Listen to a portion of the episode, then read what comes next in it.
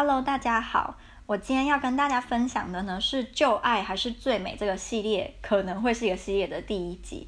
那这个系列简单来说，就是重新讲以前非常多人听，然后很受欢迎，然后现在新的听众也很有兴趣，可是他们没有听过的故事。所以我绝对不会把以前四百多则故事全部重新讲一遍，就我没有那个时间跟心力。那我觉得这也是件很无聊的事，所以不用担心以后你的。就是 First 不会一直跳出以前你已经听过的故事的通知，绝对不会有这种事。那有些旧的故事，我可能会选择重新诠释它；有些我会选择从原汁原味，尽量原汁原原味的去呈现。像今天的这个演讲，可能就百分之八十都是原汁原味的。所以我要承认哦，它里面有一些是已经 out of date，或是跟事实有点不太符合的地方，就请你原谅我。我当时在写这些的时候，我其实就是尽量把我的心情、想法。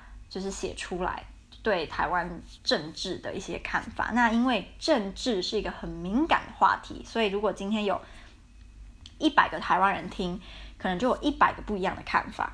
所以我有心理准备，绝对不会每个人都认同或喜欢我的演讲，但我还是就是。鼓起勇气要跟大家分享，即使冒着会被很多人讨厌的心，也没有很多人啊，没有那么多啊，被几个人讨厌的心，我还是要跟大家分享这个故事。当时给那个老师一个蛮大的震撼。他以前在别的同学分享演讲的时候，都会边做笔记边说你的单字哪里用错，文法哪里用错。可是在我演讲的时候，他一个字都没有写。他说他太震惊了，他讲不出话来，然后他一定要给我满分，所以我非常的开心。那我看那时候看班上同学的表情跟。就是样子也感觉有陷入我的演讲当中，没有觉得他无聊了，不敢说他们很喜欢，但是就是至少他们没有觉得很无聊。然后我希望今天这个演讲对你也有一样的影响，就你可能不会喜欢他，但至少你不会觉得他很无聊。就是好，那我就要开始说喽。哦，不对不对，在说之前要再次跟大家重申，我已经有办了一个。Instagram 的账号，所以如果你想要更加了解波兰的生活、波兰的景象，还是我上课学的东西呀，有的没的，因为 Ilona 跟 Olivia 也会分享啊，还是你想要跟我们有些互动，那帮我投票，因为我是选择障碍症的人，那有时候我可能录了好多录音，我不知道先发哪一个，我就问大家，请大家投票，你就可以帮我投票，帮我选出你最想听的故事，那你就可以赶快听到它，就不不会让它石沉大海。好，那我真的要来。啊，不对不对，哎呦，忘记讲那个 Instagram 的账号名字了啦。那个账号名叫做 Little Girls Life in Poland。Little Girls Life in Poland，就赶快 follow 吧。好好，我不能再讲了，我要开始分享这个演讲喽。I am going to deliver a speech which is similar in concept to Martin Luther King's I Have a Dream. My dream is about my country, Republic of China, known as Taiwan from 1945 to 1950 was the Chinese Civil War between Chinese Democratic Party and Chinese Communist Party. Chinese Democratic Party lost the war and fled to Taiwan. They made a big mistake here. They did not sign a formal agreement, and that was a recipe for disaster.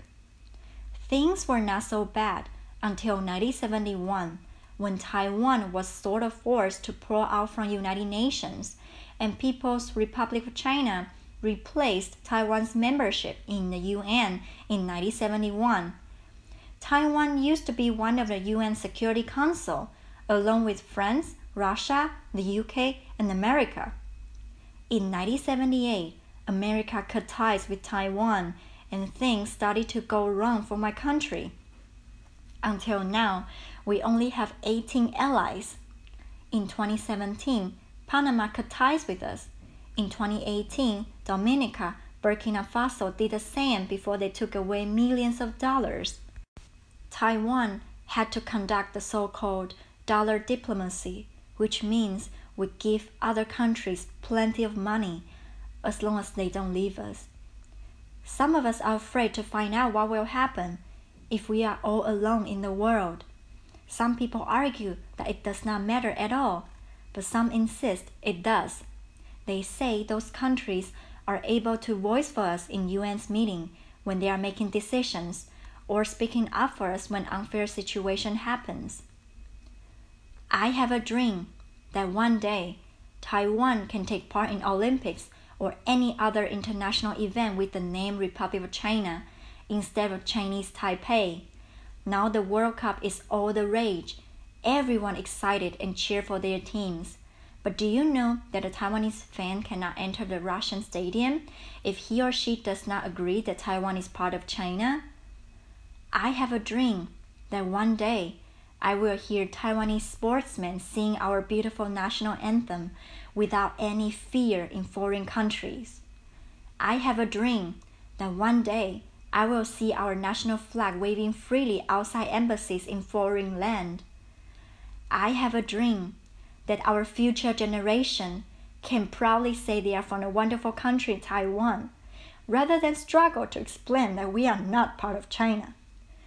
I know my dreams might have little chance to come true in at least 100 years, but I still hold my belief firmly, and I will never lose hope in, in spite of Chinese government's oppression nonstop every day. I'm Amulet, and my country is Taiwan. Thank you.